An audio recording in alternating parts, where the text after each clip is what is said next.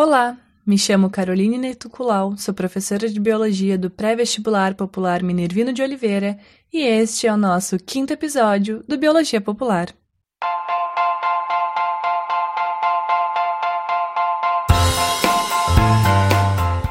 No episódio de hoje, vamos falar sobre algumas relações existentes no nosso planeta.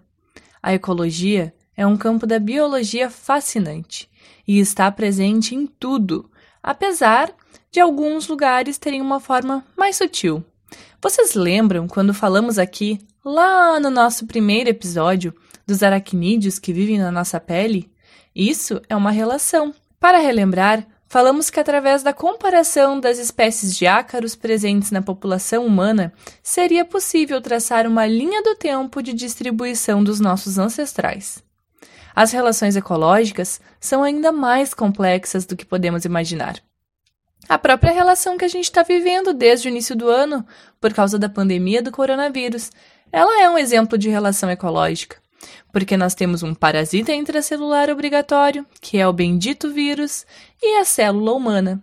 Mas só nesse tema geraria todo um novo episódio. Que as ações humanas impactam o meio ambiente de diversas formas, a gente já sabe. Mas vamos ver um exemplo.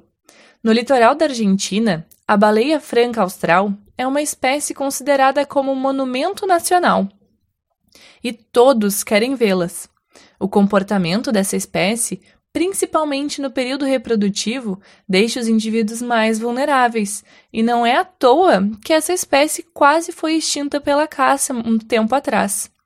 Mas esse comportamento é também muito atraente para o turismo de observação. Só na Argentina, a média anual de turistas que contemplaram esses mamíferos girou em mais de 100 mil pessoas. Entre uma borrifada e outra, as baleias francas exibem o seu dorso para fora d'água. E daí é que as chamadas gaivotas picadoras, de hábito generalista oportunista, se aproveitam. Vendo nas baleias uma excelente fonte de alimento, as gaivotas, de tanto bicar, acabam gerando uma, grandes feridas que se abrem e podendo causar diversas infecções graves, levando até a morte dessas baleias. Como estratégia de fugir dessas dolorosas picadas, e também pelo estresse causado, a baleia mudou o comportamento, passando mais tempo submerso e exibindo menos o dorso. Mas isso tem uma explicação. O aumento de lixões a céu aberto e também do descarte vindo da atividade pesqueira passaram a atrair as gaivotas, que se reproduzia, reproduziram e passaram a não serem mais tão bem-vindas assim.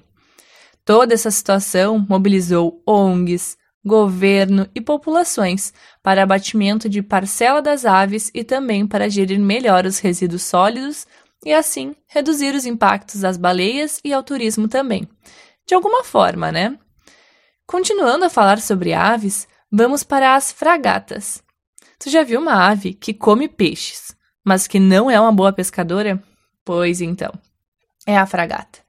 Ela não possui a capacidade de impermeabilizar as penas. As fragatas, então, elas não mergulham para caçar. Mas, se elas não mergulham, como elas comem peixe? Através de uma relação interespecífica desarmônica chamada de esclavagismo. Elas perseguem outras aves para se apropriar do trabalho de caça feito por elas. Muito espertinha, né? Elas importunam espécies como, por exemplo, os atobás, as gaivotas, até que essas aves regurgitem ou então soltem os peixes ou os outros animais que acabaram de pescar. Quando a gente chega em terra, mas a gente ainda depende de água, a gente vai ver um pouquinho sobre os meus amadinhos, sobre os meus sapinhos. Mas não bem a deles que a gente vai ver agora. Agora a gente vai ver uma relação curiosa, que é chamada de forésia, tipo um comensalismo. Nessa relação, os anfíbios servem como um meio de transporte para pequenos crustáceos aquáticos, que são chamados de ostracodas. Eles se aderem ao corpo dos sapinhos como se fosse uma pinça e se desprendem quando encontram um outro ambiente. Ainda não se sabe o porquê que eles aproveitam os sapos para se deslocar, mas já, já existem estudos. Aparentemente, não causam danos aos animais que os carregam, mas beneficiam os caroneiros, sendo chamados pela bióloga Maria Eduarda Cunha de cabifrog, uma analogia né, a um aplicativo de caronas.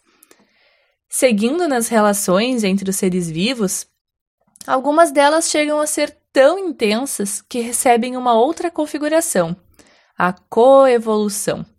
Isso acontece quando a relação é super restrita quanto às espécies e características envolvidas. Isso pode ocorrer pelo ponto de vista das relações parasito-hospedeiro, quando ambos travam um embate em que a missão do parasita é não ser de detectado pelo hospedeiro, assim como o papel do hospedeiro, que é de conseguir detectar e eliminar o parasita.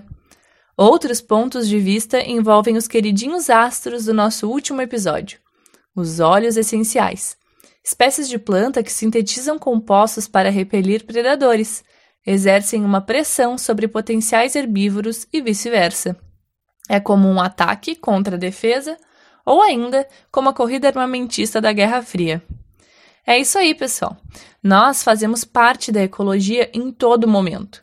Em todo momento, exercemos impactos em outras espécies. Outras espécies exercem impactos sobre nós. E assim caminha a relação entre os seres vivos. Economizar energia e, mesmo assim, conseguir prosperar em meio aos desafios das interações. Para finalizar o nosso episódio, Gostaria de agradecer o nosso roteirista, Leonardo Pinheiro, e as referências que utilizamos foram obtidas do portal da BBC, da USP, Wikiaves e de trabalhos apresentados pela bióloga Maria Eduarda. Vimos algumas das infinitas relações existentes, mas chegamos ao fim. Muito obrigada, um beijo e até o próximo episódio. É popular?